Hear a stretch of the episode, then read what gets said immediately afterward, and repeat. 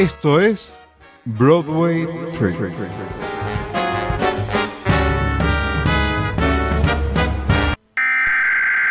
We interrupt our program to bring you this important message. Bobby, Bobby, Bobby, baby, Bobby, honey, Boo boo, Bobby darling, Bobby, we've been trying to call Bobby, you. sugar. Bobby sweetie, Angel, I got something to tell Bobby, you. love, Bobby, honey, Bobby, we've been Angel, trying to reach Bobby, you baby, all Bobby. day. The kids were asking Bobby, sweetheart, Bobby, Bobby, sweetheart, Bobby, baby, we left a message, Bobby, honey, Bobby, Sweetie, how have you been? Bienvenidos a este nuevo episodio de Broadway Trip. Esta vez nuevamente rompimos el formato de Broadway Trip porque en realidad nos rompieron la temporada de Broadway. El tema es así, se suponía que íbamos a tener una temporada extraordinaria con la entrega de premios Tony y la marecoche y de un momento a otro llegó el COVID, llegó la cuarentena, llegó el lockdown y nos quedamos todos en casita mirando videos. Así que, como el año pasado habíamos hecho un especial sobre los premios Tony hablando de la temporada, y este año, bueno, nos quedamos con la temporada por la mitad, pero vamos a hacer un especial sobre los premios Tony, los Tony que no fueron, los no Tonys.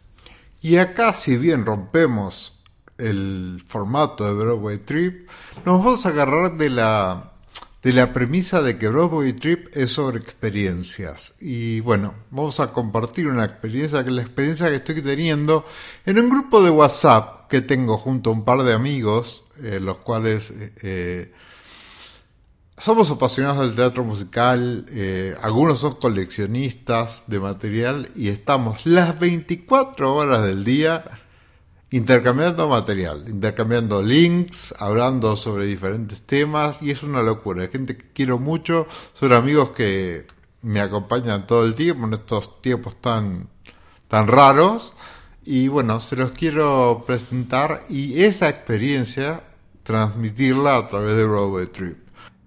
Y nos sentamos eh, un, creo que fue un martes a la tarde, a tomar la merienda, charlar a través de una conversación de Zoom y bueno, salió esto. Espero que puedan disfrutarlo y me van a, me van a escuchar a mí apareciendo cada tanto, eh, dando algunas este, aclaraciones sobre lo que estamos hablando, porque recuerden, estos son extractos de una conversación que duró horas.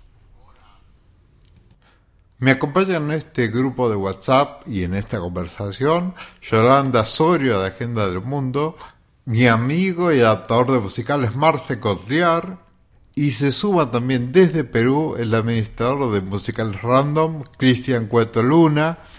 Y recuerden que cuando escuchen este sonido, bueno, soy yo aclarando alguna cosita que pueda haber quedado fuera del tintero. Les mando un abrazo y espero que disfruten este episodio.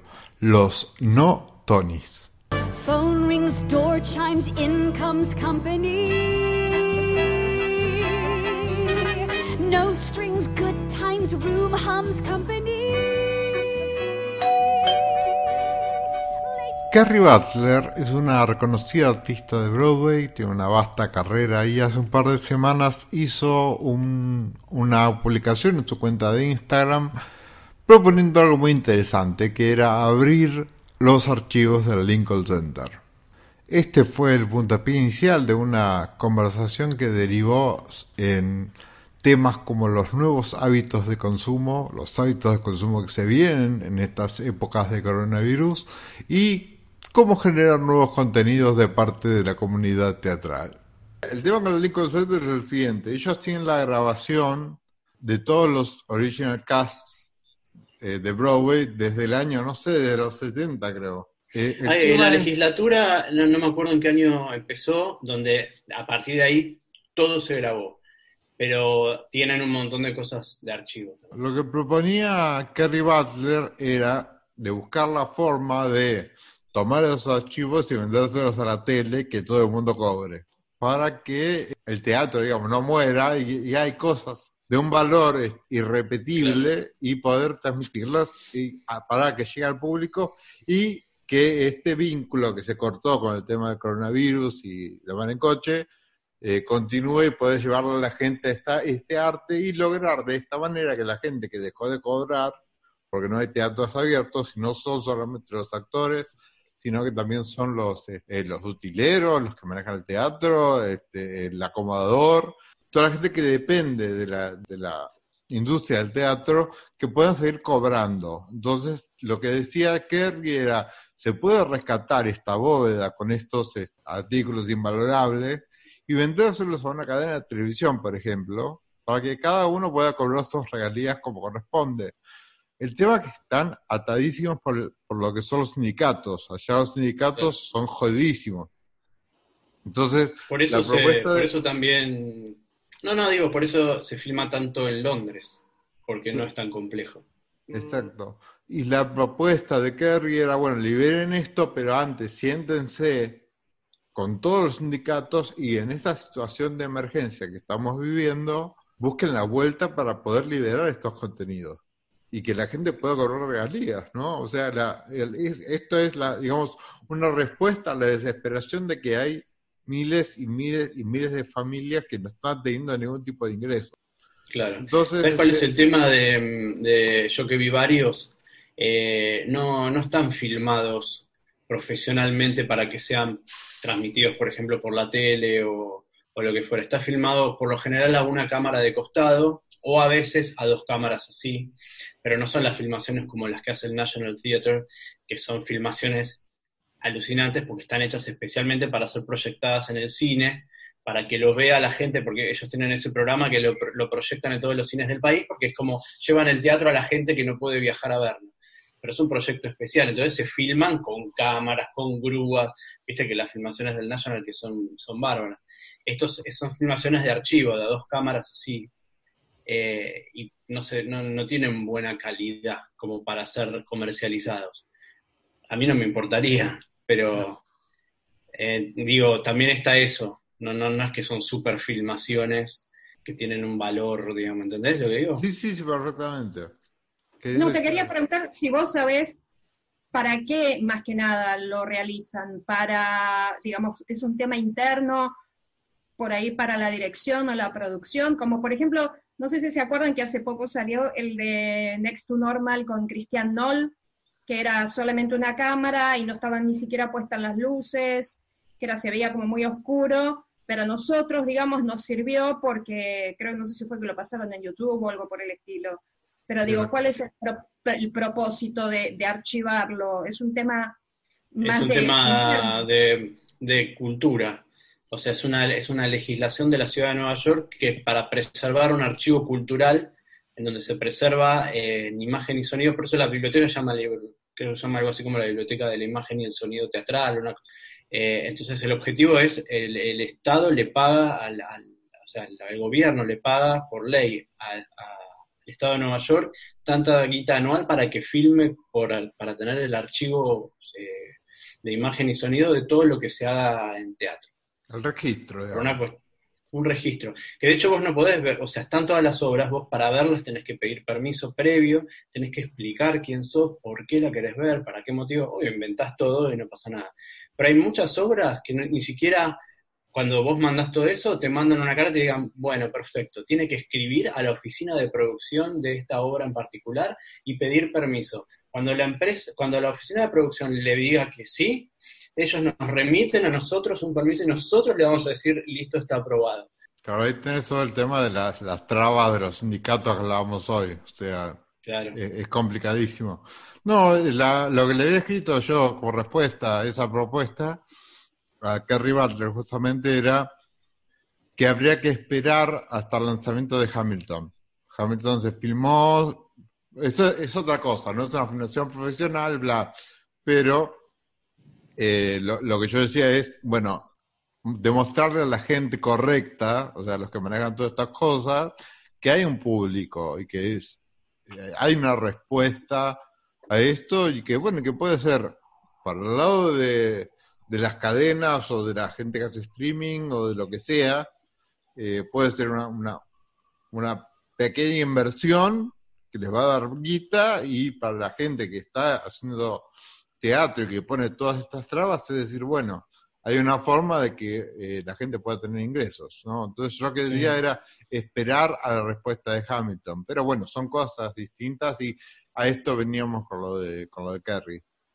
Va a ser interesante eh, ver qué pasa con cuando lancen Hamilton. También que está supeditado a la, a la, a la plataforma en donde se lanza. Eh, no es que se lanza, nosotros legalmente no la vamos a poder ver, la vamos a poder ver de alguna manera, pero no, no es que se lanza, o sea, si se lanzara al público a ver cuánta gente compra, decir, la lanzo a nivel mundial, eh, compra el link. Vos entras a Plateanet y comprás para ver Hamilton. Y ahí sí, por ahí podés ver a nivel mundial cuánta gente lo compra, que va a ser un montón. Acá estamos, está supeditada la plataforma de Disney, que no está en todo el mundo, tampoco. Entonces no sé, pero va a ser interesante ver qué pasa con eso.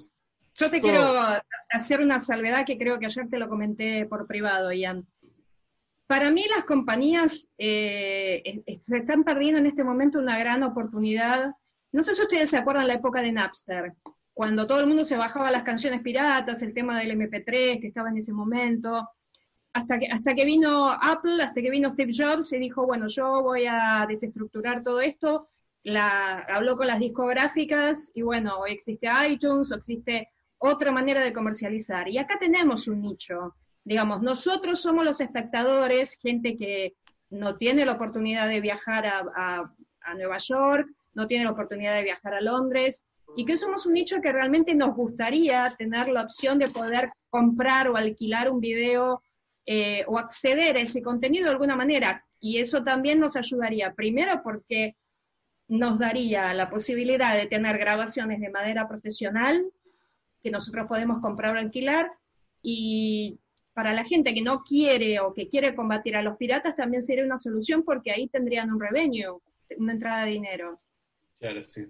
Pero debe ser muy complicado. Porque está todo el tema este de los, como decíamos, de los sindicatos.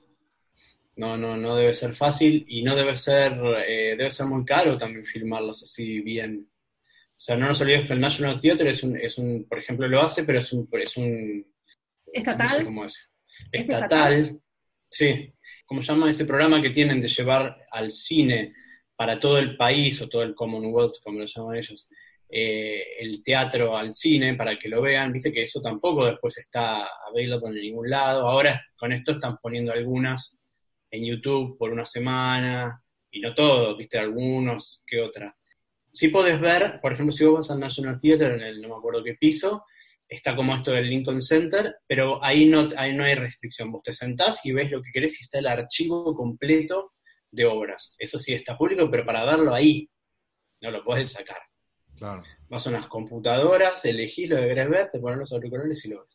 Sí, es como el Paley Center, que el Paley Center está en Nueva York y está en Los Ángeles, entonces vos todo lo que ellos tienen en archivo, vos te haces como hacíamos nosotros con la biblioteca Lincoln en su momento, eh, Uh, que qué podíamos ver, bueno, que podíamos ver todo el Qué contenido. buen recuerdo. Eh, pero yo creo que también el modelo de negocio que hay ahora, las compañías o los responsables van a tener que ser flexibles porque se tienen que acostumbrar a un modelo de negocio sí o sí para poder cobrar.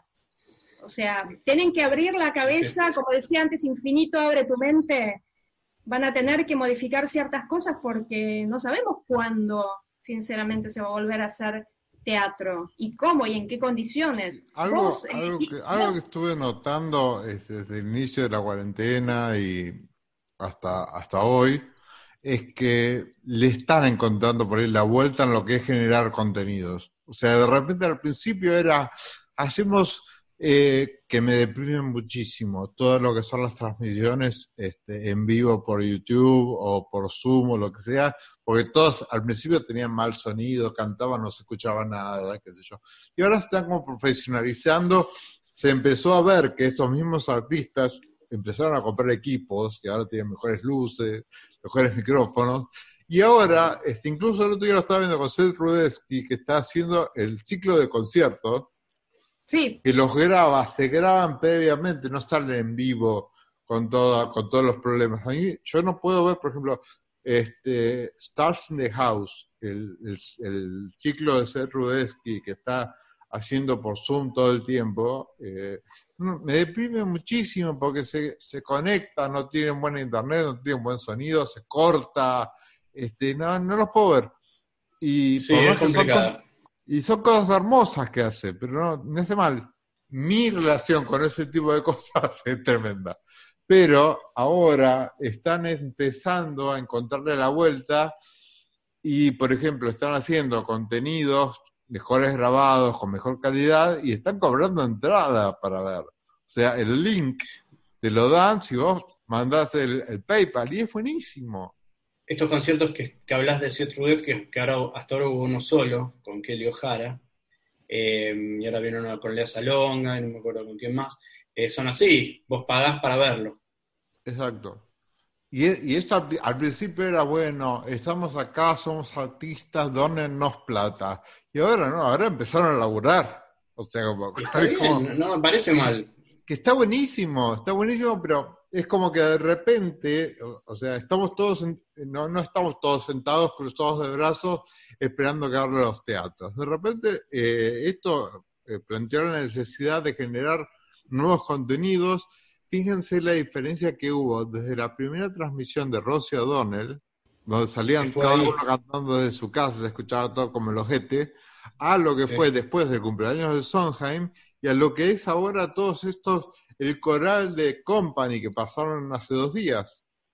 Cosas que están grabadas, que es como que están encontrando la vuelta técnica para que las cosas se graben calidad y poder transmitirlas. Eso es genial. Yo estoy, bueno, es un momento hermoso este porque es como que están buscando eh, la salida, eh, porque están viendo que el teatro hasta el año que viene no va a abrir y yo no. Y aunque abra yo, por ejemplo, como espectador, no lo pienso pisar hasta que no haya una vacuna. O sea, es lo ¿Vos que... le- ¿Ustedes leye- leyeron, por ejemplo, el protocolo que presentó el gobierno, el gobierno de la ciudad, la, la cosa de empresarios Sí, sí. teatrales en Argentina? Y yo lo leía y decía, es una locura, porque, por ejemplo, una obra como Kinky Boots, el Udol, digamos, una obra grande, de, musical grande, digamos, en Buenos Aires, no puede, no puede abrir con ese protocolo, de ninguna manera, porque ya el protocolo, man- no hablemos de la sala, de la cantidad de espectadores y todo el quilombo que es eso, y lo que no le conviene a una producción tener una sala con tan pocos espectadores. Más allá de eso, todo el protocolo para los actores, donde tienen que estar con mascarillas obligatoriamente hasta el momento, hasta en patas, al momento de salir de escena, se sacan la mascarilla y entran. Tienen que, tienen que tener una distancia de, no sé, dos metros y medio entre actor y actor en el escenario. ¿Cómo haces un elenco como Kinky, que son como 30, en un escenario que no es tan grande en el astral, por más que parezca? Eh, no, no hay manera de respetar la distancia. Y cuando se hablan acá, no lo pueden hacer, salvo que sean convivientes. No, Eh, no, tiene es, sentido. eh, es irrisorio. Eh, yo te digo, el- incluso eh, dejando afuera todas la- las complicaciones de la puesta en escena, que son imposibles, si respetás el tema de, de la cantidad de espectadores y la distancia y todas las imposiciones, el 70% de las salas de Buenos Aires, o sea, el off desaparece. El off desaparece porque tenés que hacer una obra para 20 personas. Claro, ¿no? O menos, o menos. Si tenés salas por ahí de 50, 60 personas. No, no, no, por eso digo, o sea, para, para salas que sean numerosas, eh, tenés 50 personas. El no te dan los la- costos la- para hacerlo. O sea, el teatro, como lo conocemos hasta ahora, lamentablemente es inviable. Y Broadway, ni hablar, porque si Broadway va a empezar a sacar butacas con los, los costos de producción que tiene levantar el telón, porque ponerle que arreglen el tema de los alquileres del teatro, que es la parte más costosa que tienen que pagar los productores. Ponerle que al no haber, al no haber este, oferta, eh, al no haber demanda, perdón, la oferta caiga y baje los costos de alquiler de la sala. ponele. Lo que sale levantar, o sea, obras como Phantom, por ejemplo, que son obras carísimas para de mantener, que se están sí, dando en el, en el Majestic, que es un teatro grande como mi casa. O sea, es chiqui- chiquitito, así, así chiquitito.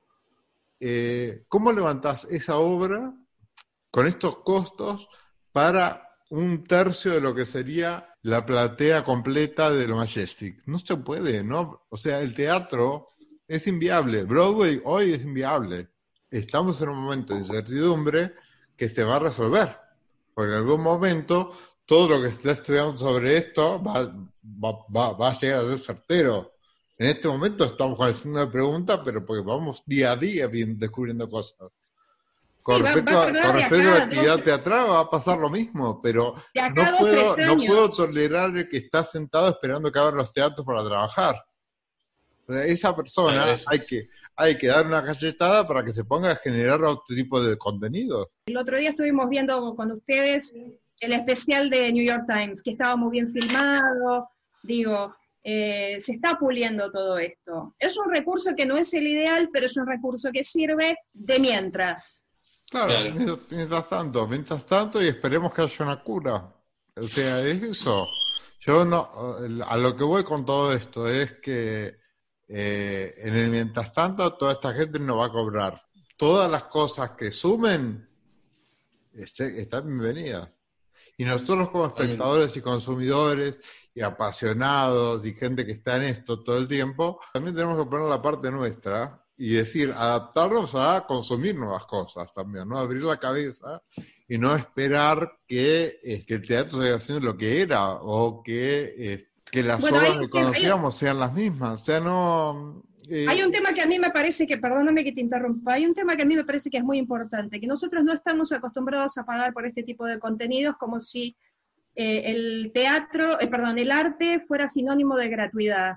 Y ahí es el gran problema que nosotros tenemos. Como audiencia, tenemos que acostumbrarnos a pagar una entrada eh, para ver una obra de calidad. Creo que más allá de que no tenga la superproducción, pero si a vos te interesan los performances, la gente que está actuando ahí y te interesa también mantener una industria o apoyar una industria, creo que es completamente viable. Ahora, hay que convencer a la gente de que pague. Por supuesto, bueno, acá eh, yo imagino los contenidos locales va a ser tremendo hacer que la gente pague. Porque la gente no está acostumbrada ni a usar Mercado Pago. Pero sí, sí hay que generar, hay que generar nuevas movidas y, y bueno, eh, ese es el futuro cercano, digamos. Después, la esperanza está siempre de que las cosas mejoren y que todo vuelva. Pero mientras tanto, no podemos estar sentados quietos. ¿Qué pasa con los bootlegs? ¿Bootleg sí, bootleg no? ¿Qué onda? Bootleg es la filmación clandestina de una obra teatral. Tenemos ¿Qué que pasa? dar una opinión porque es nuestra salvación en este momento. El- No hay que hablar de las, de las, de las art- artimañas para conseguir las obras. no, el tema, lo, que pasa a mí es que, eh, bueno, yo lo hablaba con ustedes, eh, no, después de tener la posibilidad de, o sea, estoy haciendo un podcast sobre lo que es la experiencia, porque no hay forma de transmitir eso en un video. O sea, la, la- la idea del podcast es decirles, está pasando todo esto y quiero compartirlo con esta gente que lo pudo vivir, eh, porque no había forma de transmitirlo en video. Entonces siempre estuve como tomando distancia de los bootlegs. Tipo, "Mm, sí, no, trato de no ver nada, para no ver la obra y bla. Y ahora estoy mirando todo lo que hay. no Eh, queda de otra. A mí lo que me pasa, si querés que te diga, mi, mi- mi- creo que alguna vez lo hablamos. Para mí el bootleg es un hermoso, eh, como el souvenir program que nos compramos a la salida, pero de imagen y sonido. Entonces a mí me gusta mucho tenerlo y cuanto mejor filmado esté, mejor de lo que ya vi o de lo que nunca pude ver y nunca veré, lógicamente. Entonces, cuando consigo cosas de archivo o interesantes de otros elencos, como conseguimos, vimos My Fair Lady con Laura Benanti, ustedes tuvieron la suerte de verlo en vivo, yo lo vi con el otro elenco y no vi a Laura Benanti, que me hubiera encantado. Entonces, tener un video bueno con Laura Benanti a mí me encanta. Pero no, yo no vería, nunca me gustó y no lo haría, y creo que no lo haré nunca, de ver la obra que sí sé que puedo llegar a tener la posibilidad de ver.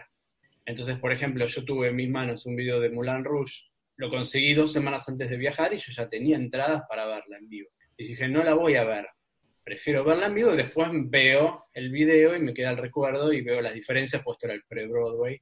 Pero yo no veo los bootlegs antes de ver la obra si tengo la posibilidad de verla. Después sí, porque me gusta. Bueno, déjenme preguntarles cómo están. ¿Cómo están viviendo el, el cese de la actividad teatral? ¿Cómo están viviendo la imposibilidad de viajar a ver obras? Acá lo tenemos a Marcelo que nos cagó, porque Marcelo viajó este año y vio obras. La- sos el la- más adelantado, el que tenés por ahí más contacto con lo que fue esta temporada que medio que se cortó, que abortada, digamos. Yo vi varias cosas y también vi, por ejemplo, The Company, que la vi en Londres, pero es lo mismo, o casi lo mismo, digamos, bueno, otro elenco, pero la apuesta, digamos, la experiencia de ver esa apuesta, esa mm, variación, esa nueva versión, digamos, la vi. O sea que no vi la de Nueva York, pero casi. Company es el musical clásico de Stephen Sondheim. En él, él habla sobre las presiones sociales a las que está sometido un joven de 35 años. Aclaro, joven soltero de 35 años. En esta nueva versión, esta nueva apuesta, el rol protagónico es ocupado por una mujer.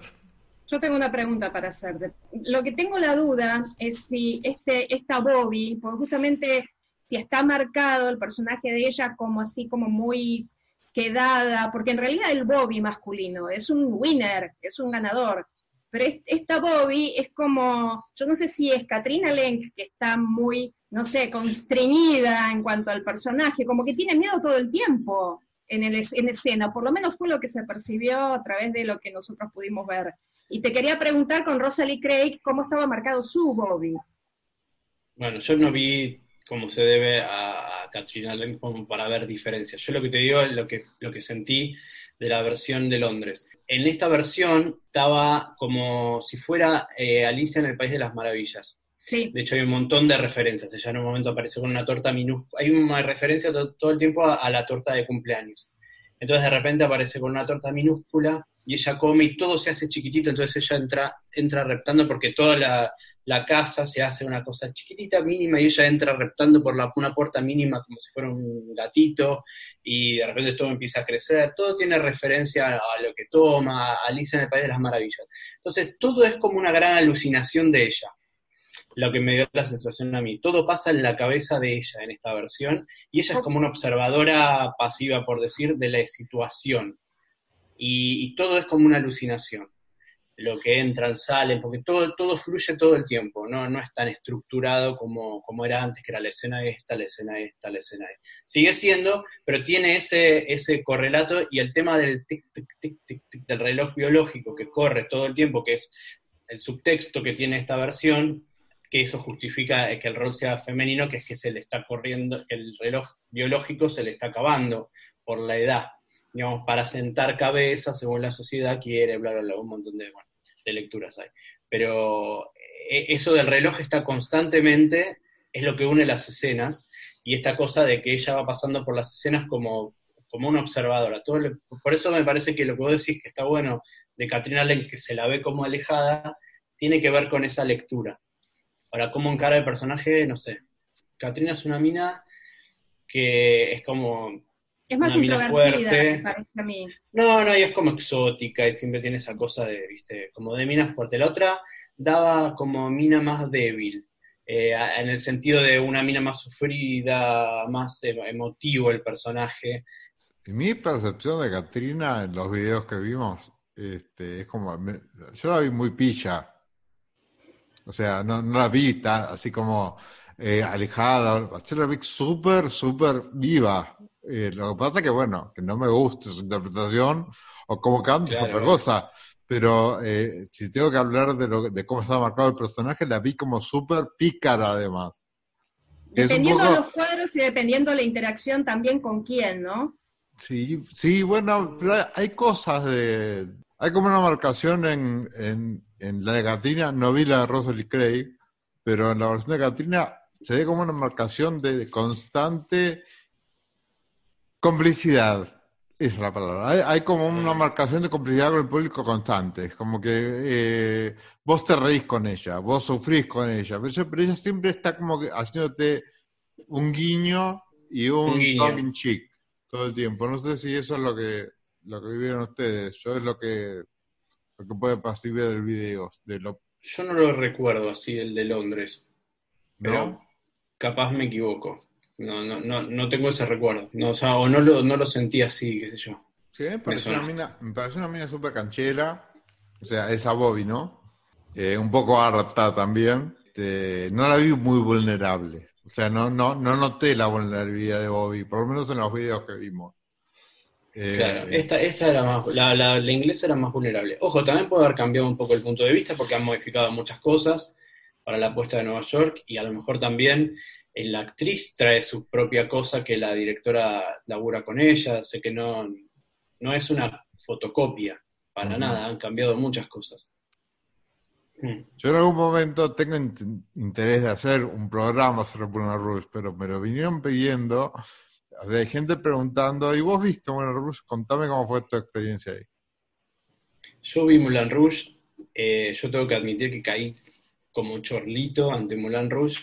Yo era el advocate número uno en contra de que se haga Moulin Rouge en teatro durante años. Viste que se viene hablando de que se iba a hacer Moulin Rouge en teatro hace muchos años.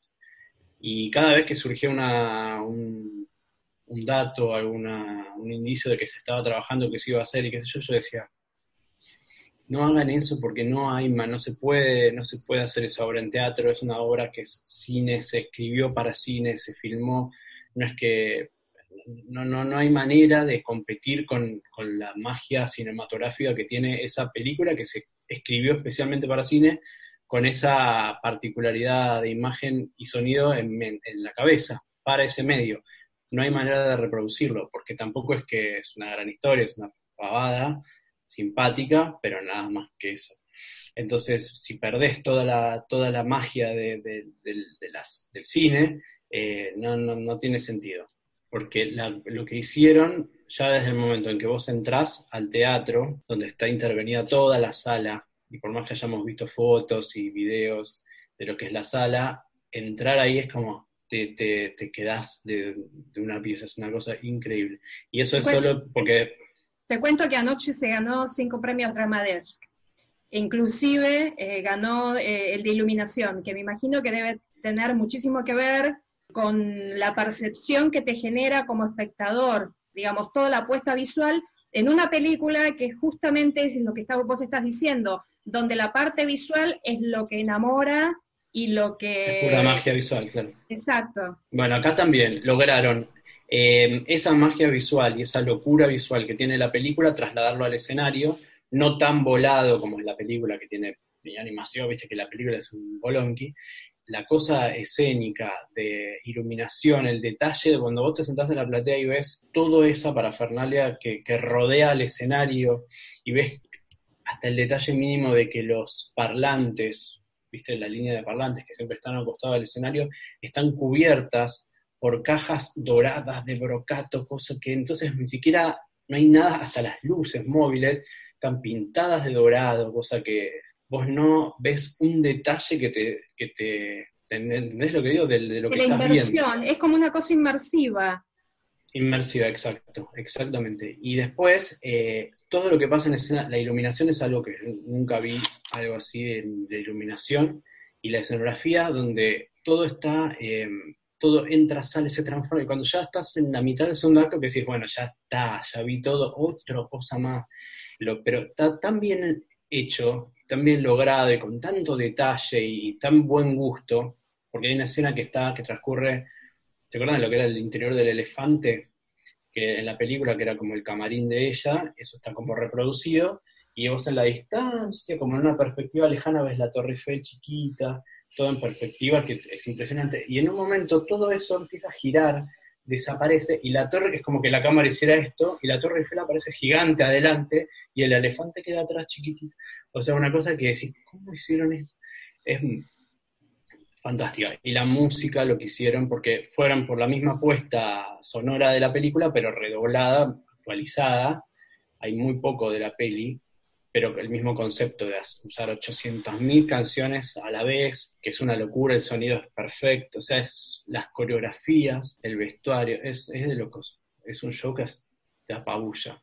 Y Me- más allá de, más allá de lo flashy, flashy, flashy, que me imagino que debe ser increíble. Y te veo, te veo, te brillan los ojos.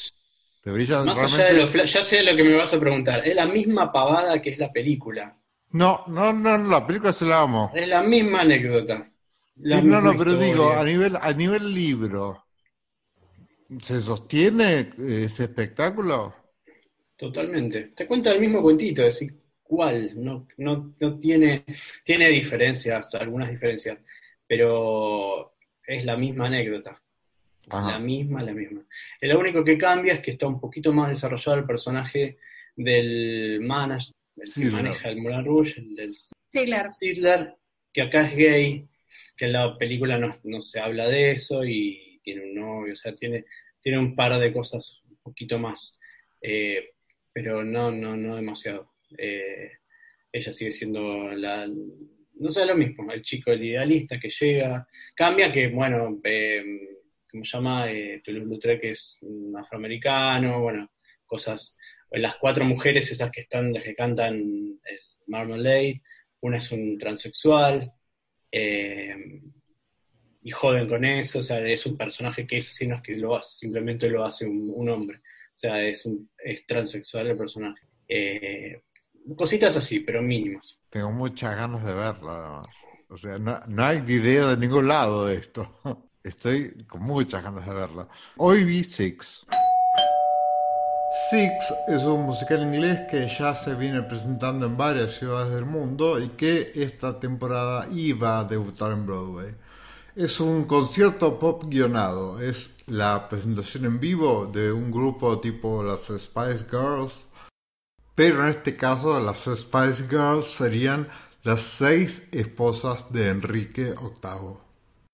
Me pareció un concepto interesante, sí teniendo en cuenta que no reacciono muy bien a este tipo de música. Imagino que alguien que es fan del pop y que tiene la edad acorde como para ser fan del pop, lo que yo sentí es que estaba en un mal concierto, en el peor concierto de Beyoncé. Pero que para el fanático de Beyoncé es el mejor concierto de Beyoncé. O sea, no reacciono bien a este tipo de música. Sin embargo, la, la dinámica está, está buena, es, es divertida.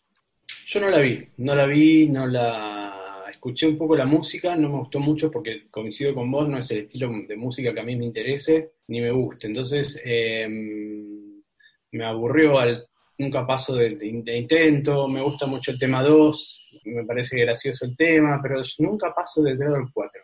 Nunca llego al final, no sé cómo termina, no tengo ni idea de la. Eh, ojo, capaz, nunca dije no la quiero ver, me interesa verla cuando se pueda ver pero entiendo que no, no, no entiendo, no lo entiendo, no, no, sé qué tanto es teatro eso, a eso me refiero, es más un show.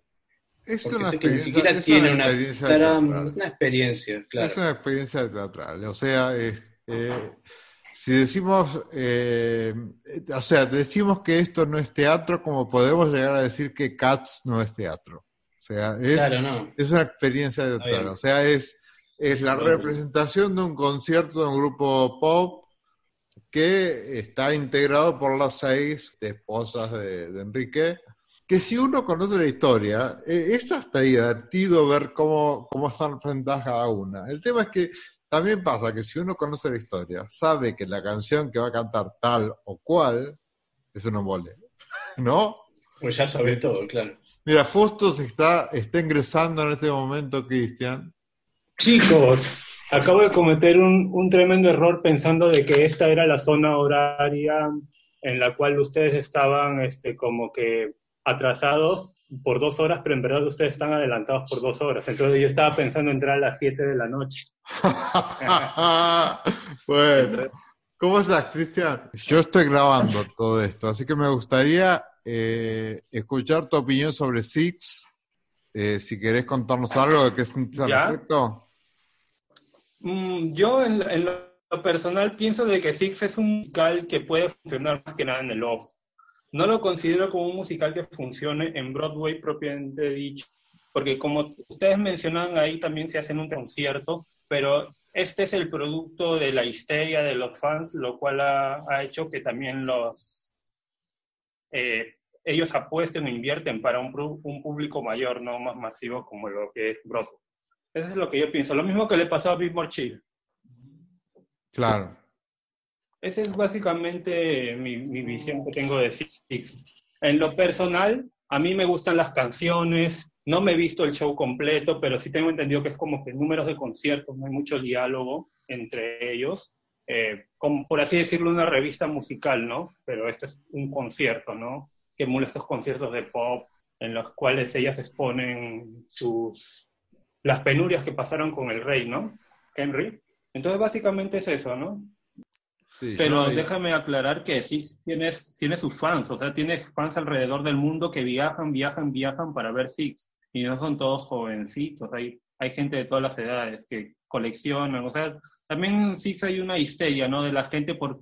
¿Cuál es la gracia de ver Six? Es que quieren verlo con distintos elencos, para ver cómo se desenvuelven cada actriz. Y, Mm. eh, la gente literal, los que van a verlo son muy aficionados a esta obra, ¿no? Por eso es que o lo amas o lo odias. ¿No pasa un poco como con Hamilton? Que hay, Claro, hay- como hay una gran base de fanatismo. merchandising, discos, este, cosas firmadas. Yo veo que se vende mucho de Six. Y la- hay, hay un blog de una chica que es muy fan y, y- y graba pues ahí este, las, las stage door que se va a Londres, se fue a Australia, se fue a Manchester visitar. O sea, sí viven de esa clase de fans que los van a ver de cualquier parte del mundo. Son fans netos.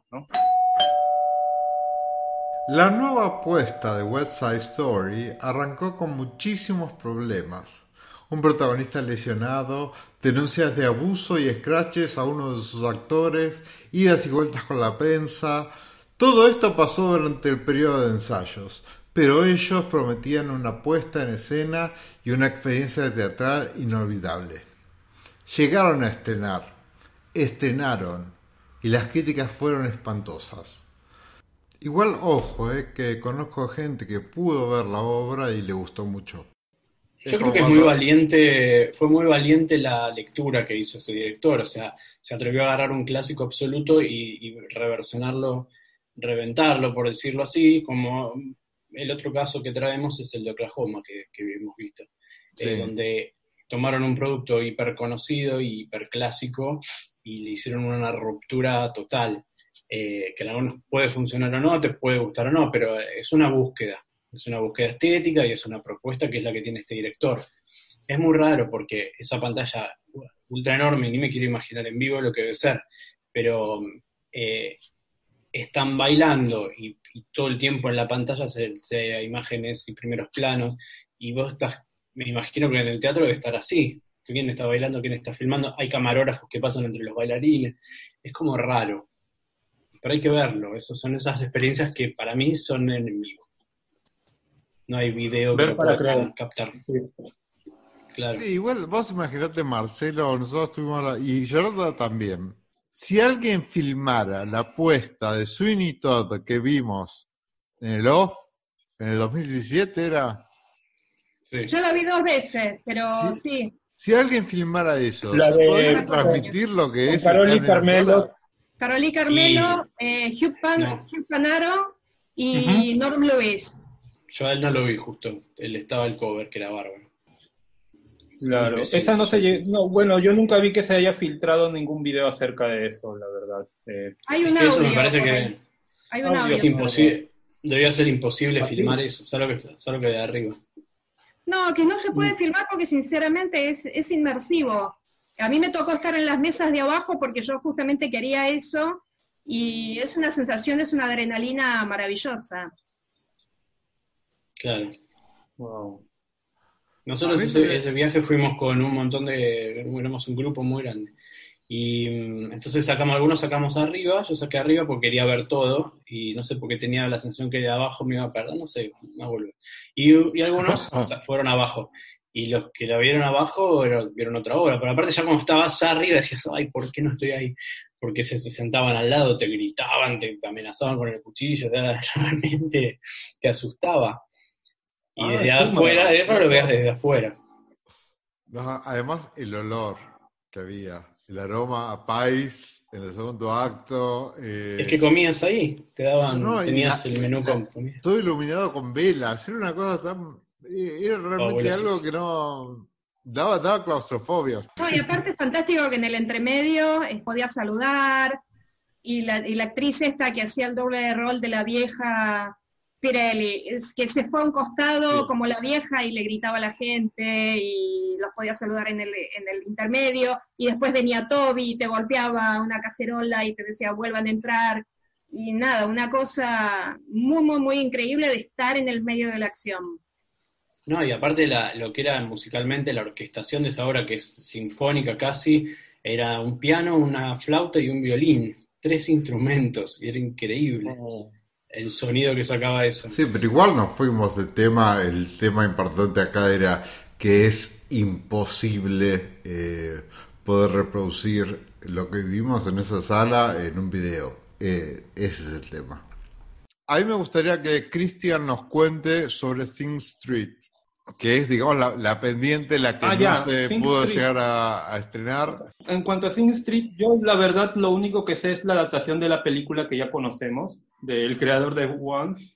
De ahí este, tengo entendido de que hay, hay mucho baile, hay muchas coreografías muy interesantes, hay mucha libertad creativa ahí en Sing Street. Es lo, es lo poco que, que sé o he podido apreciar. Es, al, al igual que Jagged Little Pill este, estuvo escalando en, en el off, estuvo primero y de ahí para, para Broadway. Sí, es Sing Street, eh, al igual que eh, Girl from Old Country. Eh, tuvieron tuvieron Ah. su, su movimiento de off, o sea, son obras que la gente puede llegar a conocer. De la que no sabemos nada es The Flying Over Sunset. No se llegó a ver nada tampoco. Nada. Po- Poquito. Porque poquito, está poquito. acá, por lo que estoy viendo, y me lo estoy bajando. Está el, está el Original Cast Album, lo lanzaron, a pesar de no haber estrenado The Sing Street. Eso me pareció lindo. Me acabo de enterar porque lo- mientras hablabas lo googleé, porque nunca, siempre pregunto qué es esa obra. Y vi que decía que salía el disco, así que lo bajé y después lo escucho. Este, Sing Street entonces solo llegó a los previews como company. Sí, ni siquiera, ni muy, muy poquitos. Por lo que Muy leo poquito. acá, los previews empezaban el 26 de marzo y abría oficialmente el 19 de abril. Y como el, todo se paró el 12 de marzo, no llegaron ni a previews. No, es Mm. tremendo. Además, Eh. vimos, hay, hay un par de videos de Lincoln Center de, de lo que iba a ser, lo, lo que sería detrás de escena de la preparación para el Flying Over Sunset. Las coreografías que está Tremendo. haciendo Ya. Jasbeck, eh, hay, unos videos de, de, Ah, de, de Tony este, Jasbeck, Jas- Tony Jasbeck, perdón. Sí. Tony Aspect. ¿Pero el coreografía o actúa? ¿Cómo? Las dos cosas, porque él hace de- Ah. el personaje de Cary Grant. ah, Sí, sí, eh, en realidad la obra Nada es- que ver con Cary Grant, pero bueno. No, no, es que en realidad la obra es una especie de, de viaje onírico que habla sobre el abuso de drogas y a, través de, LSD. y a través del LSD se hacen conexiones con estos personajes históricos. No, es una locura, no sé cómo será la apuesta, yo lo único que sé es que Carmen Cusack es, Está fantástico. está casi al nivel de Beth Es Leavel, muy bueno. es fabulosa. Y bueno, y, y este otro muchacho eh, que vimos en, en My Fair Lady, como es Harry Haden Patton, Hayden Patton. exacto, que lo tenemos también de The Crown y de Downton Downton Abbey. Eh, el tipo es fabuloso, el tipo es Claro, fabuloso. el- el fue Mr. baila. Higgins. Claro, fue Mr. Higgins en My Fair Lady. Y yo creo que Sing Street podría haber llegado a ser la Ain't Too Proud de este año, ¿no? La que, la que de repente nadie veía venir y liguió un montón de nominaciones, pero al no tener ni- nada sobre Flying Over Sunset, no sabemos si Flying Over Sunset podría Bueno, ser la... Pudo ser Player Over Sunset también, quién sabe. Claro, Yo Eh, no, yo no le hubiese dado, y eso que a mí me interesa Flying Over Sunset, porque me gustan mucho las producciones de Lincoln Center, eh, creo que va a estar en el Vivian Beaumont. sí. Eh, no le hubiese puesto mis porotitos. Mis porotitos de este año eh, iban para mm, Jack Little Pill. Jack Little Pill es el musical original que utiliza las canciones del álbum Jack Little Pill de Alanis Morissette. Me parece que iba a ser, fue, me parece que es muy, muy rupturista, eh, más allá del- de, de que es una obra con mucho sentimiento, pero tiene una coreografía espectacular. Tiene muchos eh, momentos muy bien logrados. No, no sé qué les pareció a ustedes si todos la vieron. Yo, a mí me voló la cabeza. Me voló la cabeza, me... eh, es más, eh, eh, eh, esta es una de las obras que decidí ver porque sabía que no la iba a poder ver. Entonces, este, vi, terminé viendo el bootleg, que era lo que hablábamos hoy. Terminé, terminó el primer acto y tuve que poner pausa y tomarme una copa de vino porque no, no, no, no podía, no podía eh, resolver. Mi cabeza me hizo pelota, o sea, me- me mató. Y tuve que esperar un rato y empezar a hacer- a ver el segundo acto. Y me imagino que si yo llego a ver eso en el teatro, encima que está en el, en el Broadhurst, que es uno de mis teatros favoritos, que es la que, que siempre le digo la, caja la de bombones la caja de bombones. Estar en ese teatro y de repente que esto pase en vivo, yo me muero. O sea, eh, me, me voló la cabeza. Y encima con un Bueno, la, voy a, la voy a ver. Con un álbum que es este uno de mis favoritos de todos los tiempos, Claro. que es Jack Little Pill, de Alanis Morissette, que mm, nada, que me acompañó en el secundario. Tengo recuerdos de, de siendo adolescente escuchando este álbum. Y, ¿Quién no lo y de repente ver que la música te pone estas canciones en un contexto completamente diferente. Y, y los temas que trata, y, y visualmente lo bien marcada que está, a mí me voló la cabeza. Me pareció de una riqueza artística siendo un jukebox musical. El jukebox musical es una pieza de teatro musical que utiliza canciones previamente publicadas. Generalmente estas canciones están conectadas de alguna manera, son del mismo autor o pueden compartir el mismo género. La idea es que se junten y cuenten una nueva historia. Me pareció una riqueza artística enorme. Es como la, la, eh, lo contrario a un jukebox musical. Es, es exactamente lo contrario a lo que uno espera de ir a ver un musical de este, de ese tipo. Eh, No, o cuando se hacen los, que hay muy pocas excepciones, pero cuando los, los jukebox musicals están bien hechos, digamos, Claro. porque hay cosas totalmente lazy como Donna Summer y qué sé yo, y o cuando realmente se usa el concepto y realmente se trabaja bien en un libro, mamma que mía. tenga coherencia, claro, como Mía, que con lo pavo o no que pueda llegar a ser, está muy bien hecho, mucho mejor que muchos otros, por lo menos. Uf, The Share Show. Sáquenme de dudas, disculpen. Claro. En Carol King, por ejemplo, las músicas funcionaban, pero Ah, era bueno. a modo de que se, se, se exponían las músicas tal cual eran, ¿no? No era mucho que se metían en el contexto, se daba la vuelta a la música.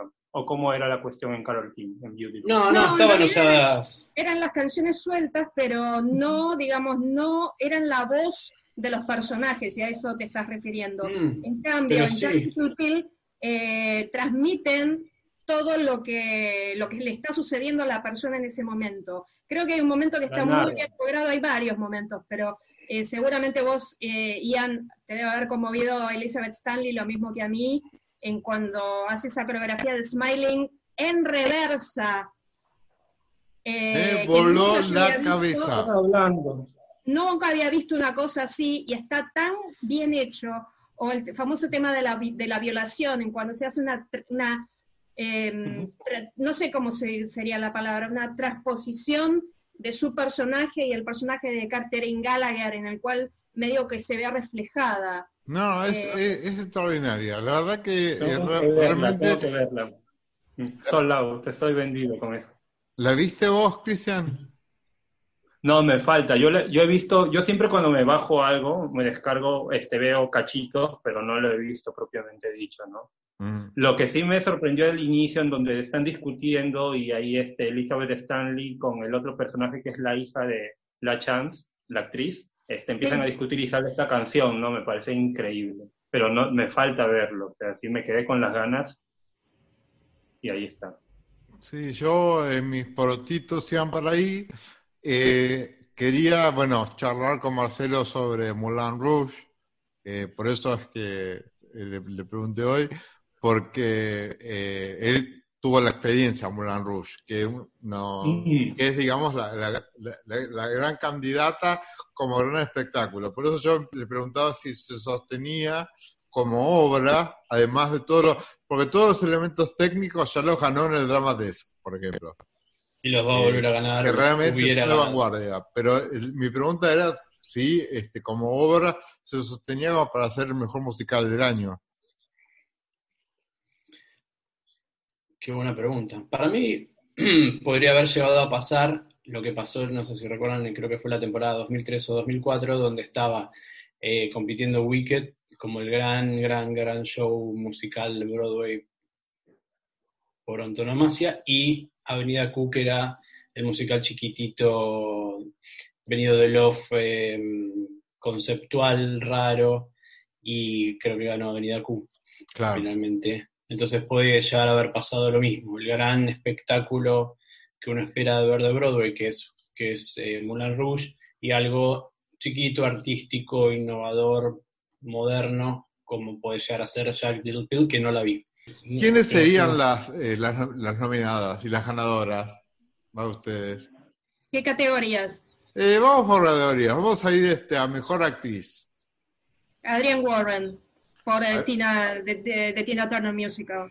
Bueno, hay otro musical, sí, que es un revival, que no llegó a estrenar, que es, que es Carrying or Change.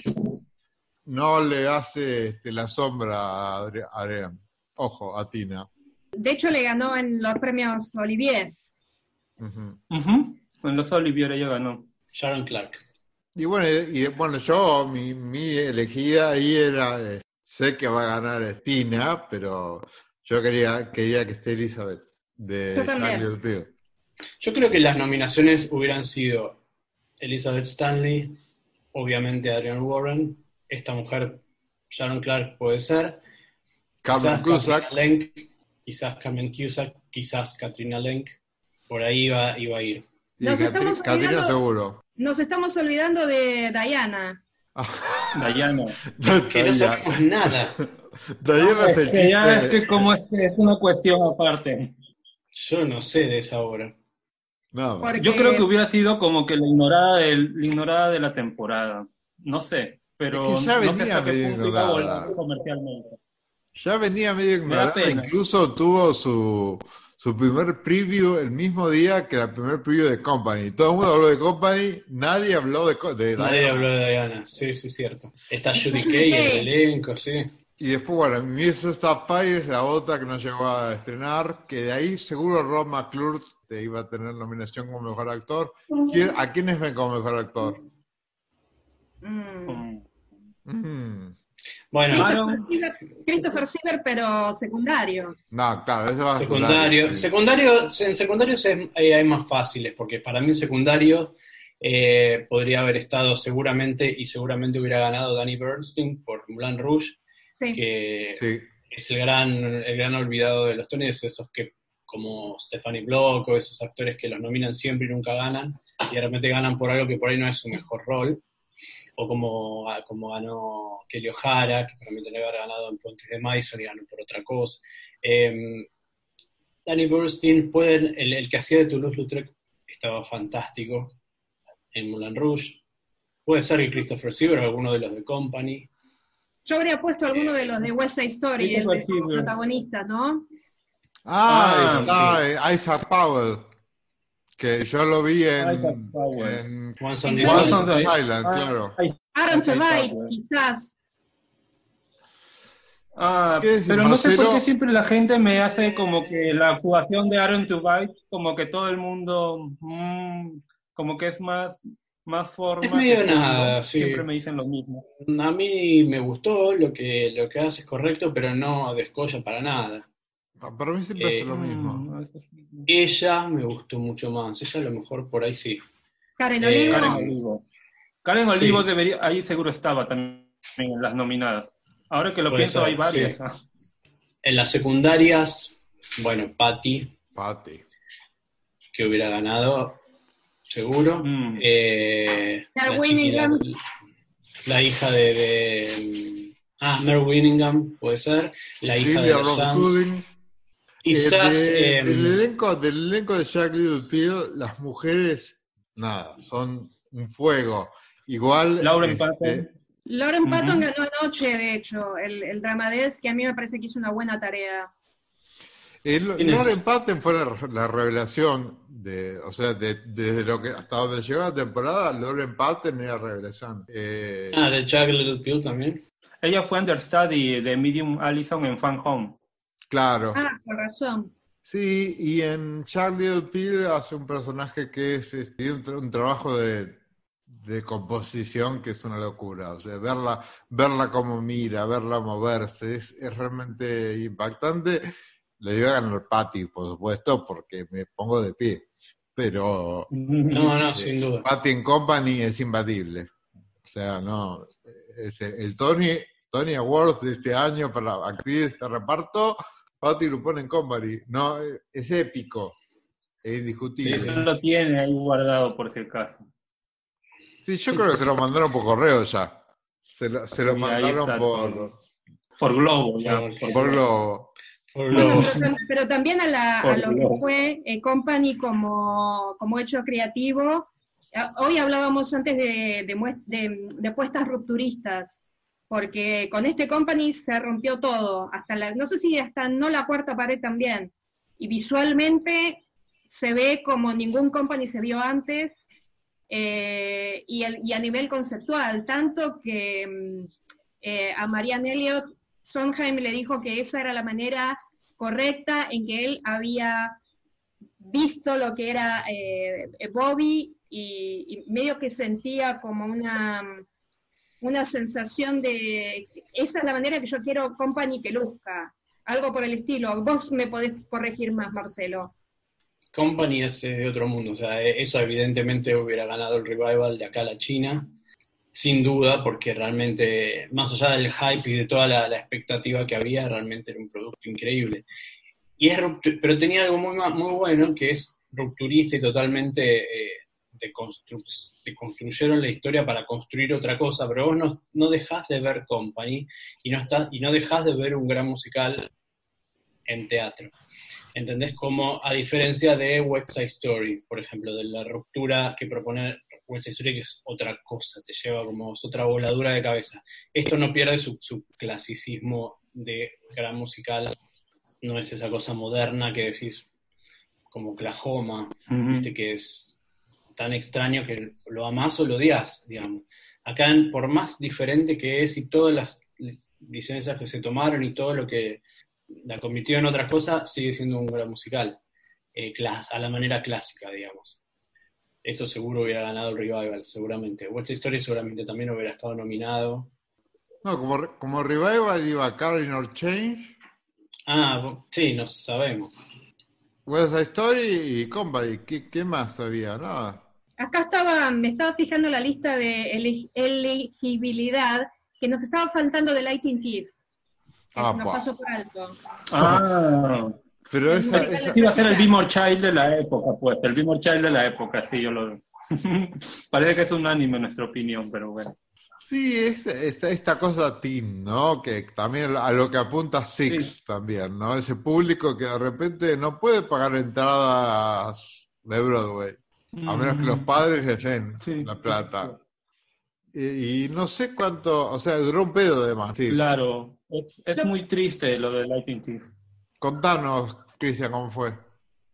Es que lo que pasa es de que la apuesta es como que es, es más de lo mismo de estos musicales teen mm, que tratan de, de transformar las, la mitología griega en fábulas modernas. O sea, es como que, por ejemplo, el, el Minotauro, sale el Minotauro, pero con un, una- un polo de rap y canta una canción de rap. O sea, es algo ya muy que raya de lo obvio. Ojalá que hayan mejorado, porque se quedó. Yo, bueno, yo vi la versión de la versión regi- regional que hicieron y de ahí la dispararon para Broadway. Y yo pregunté por qué. Eso yo pensé que se iba a quedar como una obra regional, así tipo Heather. Yo no vi nada de eso. ¿Vos, Marce? Estaba en estaba cuando yo fui, Sí, pero no, no tengo muchos comentarios. Ni siquiera para, claro, para crucificarlo, sino que es algo así que se quedó a medias para mí. No, y aparte Claro. había visto imágenes antes y vi que, por ejemplo, la escenografía eran como unas estructuras así muy básicas y, por ejemplo, todo el tema de los rayos, la- como que la tenían en la mano y los tiraban así, como hacer una cosa muy... que O sea, no, no- claro, no, no, no le dan la vuelta al concepto, por lo menos en Six son más ingeniosos ¿no? en esa parte. digo, no te quieren vender otra cosa de lo que es, o sea, es- Hagamos una última vuelta. Best Musical. ¿Quién gana mejor musical este año? Yolanda. Musical original, musical original, Sí. este, Moulin Rouge. Moulin Rouge, yo- no, Jagged Little Pill, ya está. Ahí está. Sí, yo pienso igual, pero está muy reñido con Moulin Rouge. Marcelo. Marcelo Cotiar. Yo no vi Jagged Little Pill, así que para mí Moulin Rouge. Para mí es Jack Little Pill. Ojalá. Pero. Flying Over Sunset, who knows? A mí me encantaría, pero Flying Ah. Over Sunset no tiene posibilidades de nada. No sabemos, no sabemos, porque por ahí nos vuela la quiero- cabeza y era. Quiero preguntar algo, Sí, eh, porque no lo sé. Flying Over Sunset es de James Lapine. ay, me cagaste. Ya estoy googleando. Es el que tiene música de Tom Kidd. Mm. Me suena como esos musicales que son también de- del, del Lincoln Center, tipo A New Brain, que son buenas búsquedas, pero es musical increíble, pero no sabemos nada. de- A mí me resulta muy volada ya desde sí la premisa, ¿no? Que se junten... Por eso pregunté si era de James Lapine, porque tiene, tiene ese tufillo de James Sí, Lapine. tiene, de- tiene, tiene el libro de James Lepine, acá dice Listo. justamente. Sí, dramaturgia, ¿ves? O sea, Que se ya no le saqué la ficha, sí. Marce. Listo, Best Revival, Company. Ah, listo. Company. sí, Company. Company, de todas maneras. Bien. Sí. Ni, ni duda. Bueno, y si tuviéramos que tirar nombres así, al azar, eh, o pensando un poco, ¿quién se les ocurre que sería el conductor de la ceremonia en este año? Bueno, Seth Rudetsky sería, yo te digo, ríanse, pero sería un muy buen host. Es muy divertido. Oye, Ah. no lo habíamos pensado como tal, mira. Sí, el tema de Seth, considerarlo. el tema, me encanta la idea, pero el tema de Seth Rudetsky es que no es, eh, no es vendible para CBS. Mm. Claro, sí, bueno, obvio. Eh, es más, Y- CBS nos puso gris, chicos. Claro.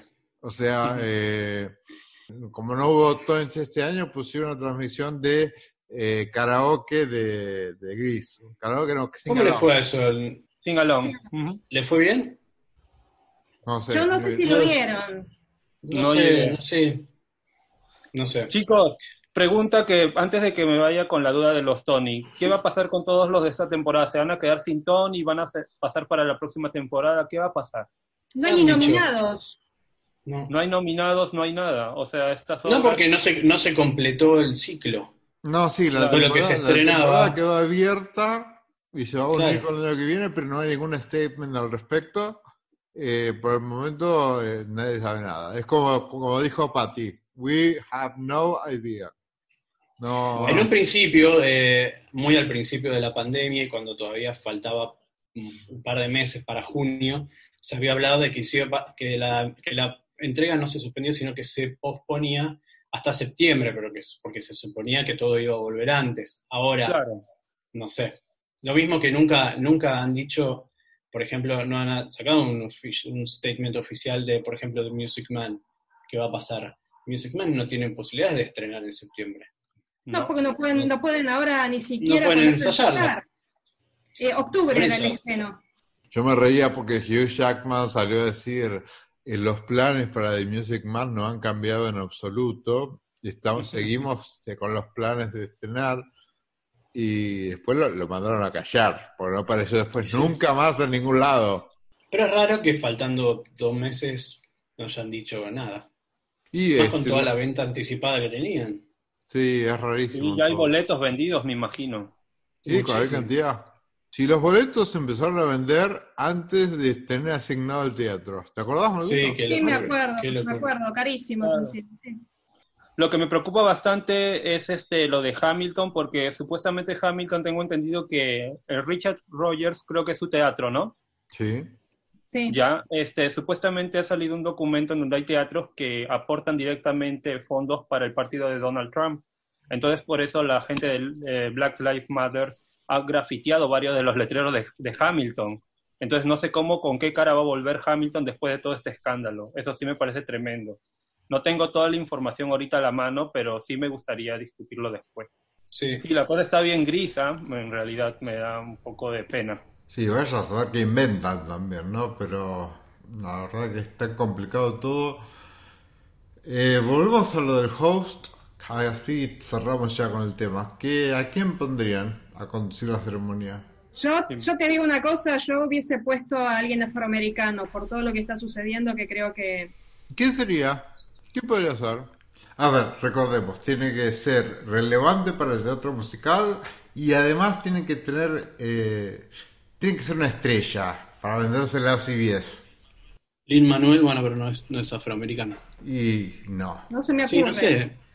No, se me, se me ocurre este chico Joshua, pero tam- no es vendible, pero para nada, no es una big star. ¿Quién? ¿Joshua Henry? Joshua Henry. No, lo conoce nadie.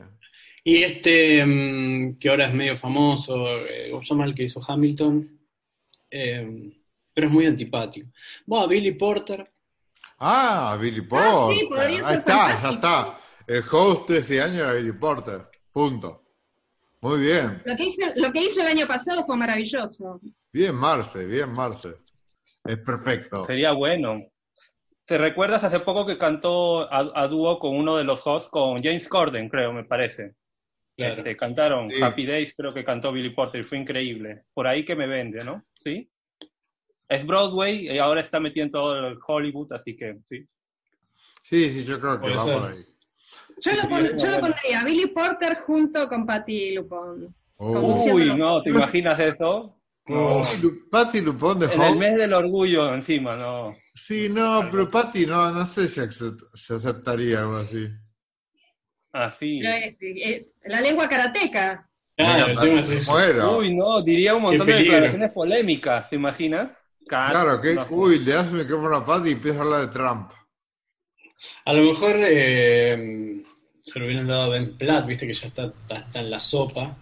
Eso ya más me, me- lo Pero es muy blanco, me parece que en ese, en ese contexto Ben Platt no entra. Además, por favor, basta de Ben Platt. Es momento de parar. Así que, bueno chicos, yo les quiero agradecer de corazón que hayan este, participado de esto. Los quiero muchísimo. Y bueno, la idea era también, este, también. tratar de reproducir lo que hacemos las 24 horas del día en el grupo de WhatsApp. A nivel que, estelar. eh, creo que eh, se, se- se pudo reproducir esto. Así que les Bueno, agradezco menos mal. Mm, sí, yo estaba rezando. Y ya Hola, veremos de encontrarnos que, que había quedado pendiente el encuentro con Chipá, que eso está, queda pendiente. Ay, por favor, Ah. sí. no nos olvidemos de eso. Hay, Y a hay- Cristian hay- se hay lo que- mandamos a Perú. hay que hacer algo con Perú, sí. Ya, de todas maneras. O De te verdad, vienes sí, si en algún momento, Cristian, cuando se abran las fronteras te puedes venir un fin de semana. Ya, me vengo, me doy una vueltita por ahí. Claro, Este, cuando, cuando vuelva al teatro hay mucho para ver. Sí. Ah, eso también es muy cierto. Yo les agradezco por el espacio de verdad y por la oportunidad de, de Ian de, de tomar la iniciativa y de que ustedes es- han estado disponibles. Eh, de verdad les agradezco un montón. Es bonito escucharlos placer. y hablar con ustedes en vivo en este tiempo de la pandemia, de verdad. Me reconforta bastante. No solo ahora, sino eh, durante el día. ¿sí? Muchas gracias. Bueno, gracias, a- gracias por, la- por la- los volví locos por la cosa tecnológica. El ex. Dios mío. Bueno, chicos, les mando un abrazo grande, gracias. Los libero de, esta, de, este, ca- de cautiverio. Sí. Chao, chicos. Chao. Beso. Y que viva el Cuídense teatro. mucho, chicos. Uh, Que viva el teatro. eso. Que viva el teatro. And that's what it's all about, isn't it? That's what it's really about, isn't it? That's what it's really about. Really about. You I did, you I did, you and you I love, you I love, you I love, you I love, you I love. Company.